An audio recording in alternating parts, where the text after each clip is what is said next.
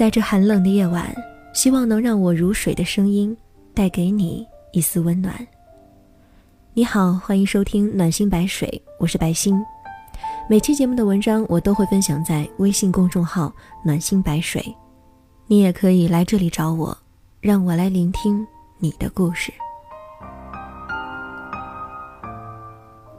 一个总在你面前说别人不好的男人，还是远离吧。下面请听今天的文章，来自林晚央的《最下流的男人才说女人是非》。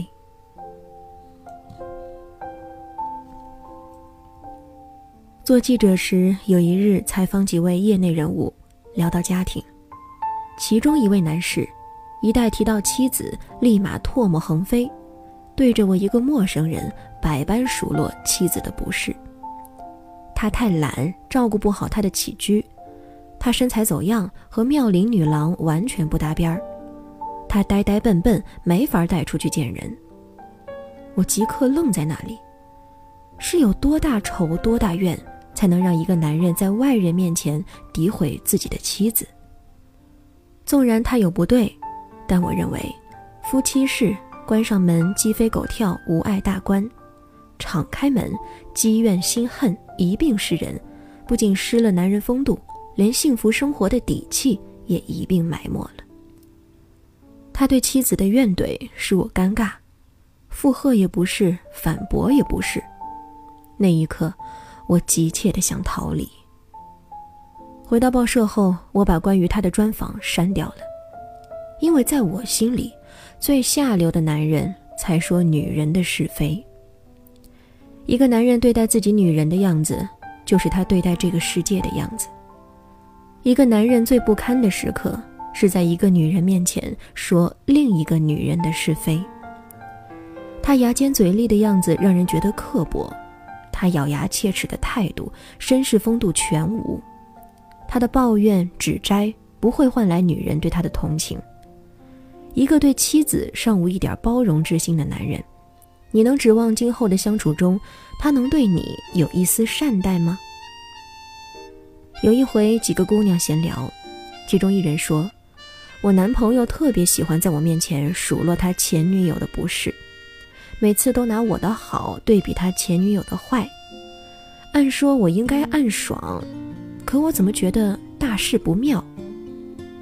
不妙就对了。”千万不要以为一个男人拿另外女人来对比你是有多爱你，他只是习惯了比较、挑剔，擅长找女人的是非。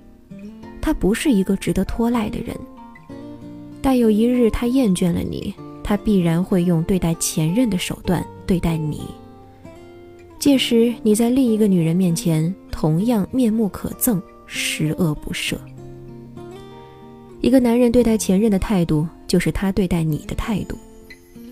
你不用觉得自己独特无二，他对前任不宽容，对你也不过尔尔。千万不要被他此刻的甜言蜜语哄骗，连带着惺惺自喜，转过头来把矛头对向女人。我真见过这样的女子，因为男人几句夸，逢人便说：“我比他前任不知强上多少倍。”大错特错。太不可爱了。你不是比别人强太多，只是新欢胜旧爱，他还没玩腻。一个女子必须学会宽宥同性，欣赏同性，不诋毁，不欺凌，不被男人带跑偏，进而跟着男人一起猛踩同类，戴上男人的有色眼镜，轻视女人。真有那么一天，你会发现，自己失去了男人。也失去了女人。我喜欢独立思考、善于体谅的人，他们肯对世界宽容，也懂得对自己宽容，活得大有风度。我不知道你们身边有没有这样的男人，动辄以女人为谈资，彰显自身见多识广。有一次在饭桌，一位男士和自己的女友窃窃私语，说：“某某拎着名牌包。”一身衣服价值不菲，不是母老虎就是真小三儿。他呀，那么喜欢化浓妆，一定不是什么好货色。他呢，品味不错，一看就是有钱人家的女儿。女友当时没说任何话，后来立马分手。他不能忍受一个男人如此刻薄女人。就在那一刻，他觉得自己眼光太瞎。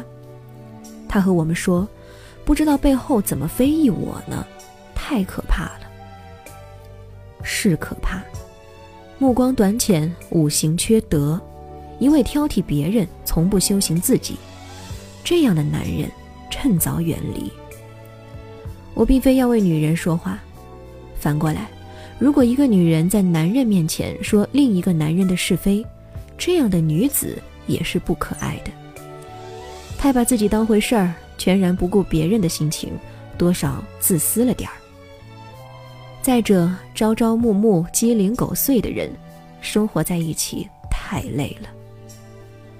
多看别人的优点，任何事情稍微站在对方的角度担待一些，相互体谅，才能走得更远。一个人的眼界，不是他挑出别人多少毛病，明断多少是非，而是能让非变成是。我喜欢元武里的傅余琛。不管他身边的女人如何待他，亦或在岁月长河里经历怎样的物是人非，自始至终，他愿意担待他们，不对任何一人言半句不是。他对周成玉说：“真正有气质的熟女，从不炫耀她所拥有的一切；最下流的男人才说女人是非。说简单点儿，男人亦或女人。”姿态要大方，不要一生只顾住自己的情绪，在是非里转圈，越活越回去。亦或者如《蝴蝶过期居留》里的叶永绿，在男女的相处里不刻意为难对方，力所能及，让对方听到的、看到的都是这个世界的美好。张小娴曾说：“另一个女人幸福。”就是筛掉所有会令她不开心的事儿，让她远离是非。好的关系以善念为支撑，从尊重开始。活得越高级，越能明白，保全别人何尝不是成全自己？别说老天不饶你，你又何曾饶过别人？你的风度和宽容，决定了你能从这个世界拿走。多少运气？欢迎关注微信公众号“暖心白水”，和我分享你的情感故事。二零一七年快要结束了，在二零一七年的最后一期节目里，你有什么话想对我说？想对节目说？想对你爱的人说？或者是想对自己说的吗？欢迎在微信公众号“暖心白水”后台留言给我。二零一七年的最后一期节目，我在等你。下期节目再见，晚安。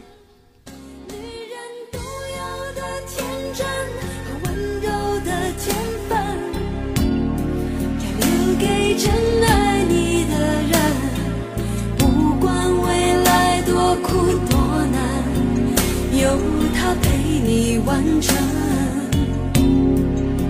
虽然爱是种责任，给要给的完整，有时暧昧再无法永恒。爱有多伤魂，就